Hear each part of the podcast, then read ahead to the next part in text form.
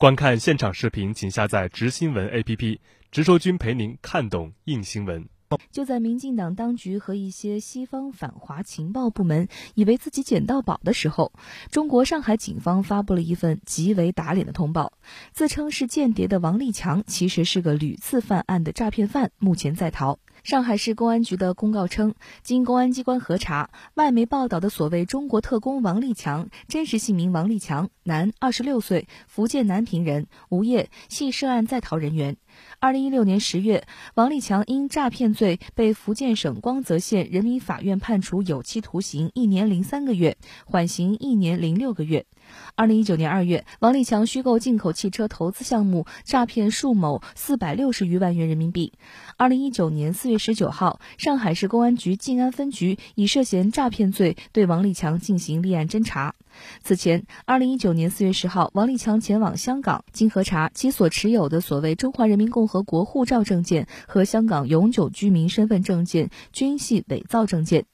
更让外媒无法辩驳的是，中国裁判文书网上一份2016年的判决书也显示，王立强确实曾经在内地进行诈骗。事实上，最初炒作所谓王立强间谍案的是多次参与抹黑中国留学生、游客和商人的澳大利亚悉尼先驱晨报和时代报记者尼克·麦肯齐。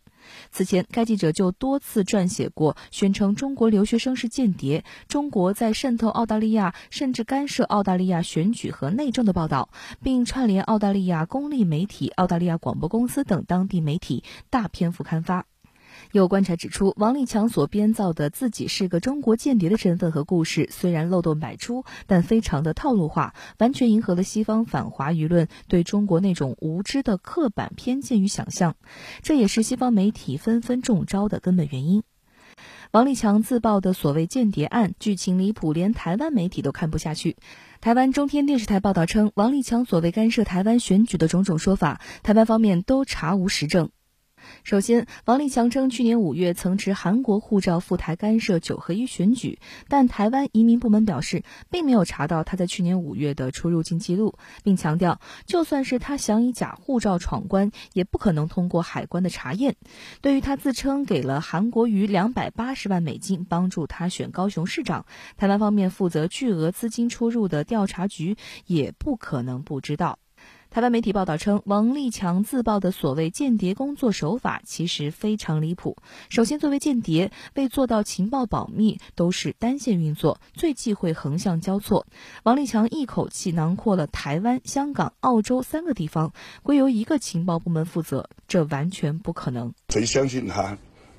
就是一个可笑的笑话。情报工作向来是单线、单独任务。嗯，你去是渗透，是派遣，是潜伏，是建立关系。一名在台湾从事情报工作四十多年的专业人士揭露称，王立强所自称的间谍案疑点太多。像他这样只有二十六岁，手头资金几个亿，参与三个区域情报工作，种种说法早已违反情报工作人员的基本 A B C。年龄来讲，才二十几岁。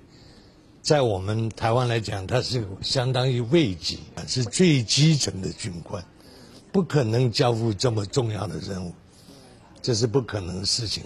那我们看的就等于笑话。我们就算在情报电影里面，也没有这种情节啊，漏洞百出。另外，王立强自称自己曾到澳洲探望妻子和孩子数月，台情报人员说，这也是离奇的情节。不可能带着妻小一起工作的。尤其他这种阶层更不可能直接感觉到他是一个诈骗的诈骗贩子。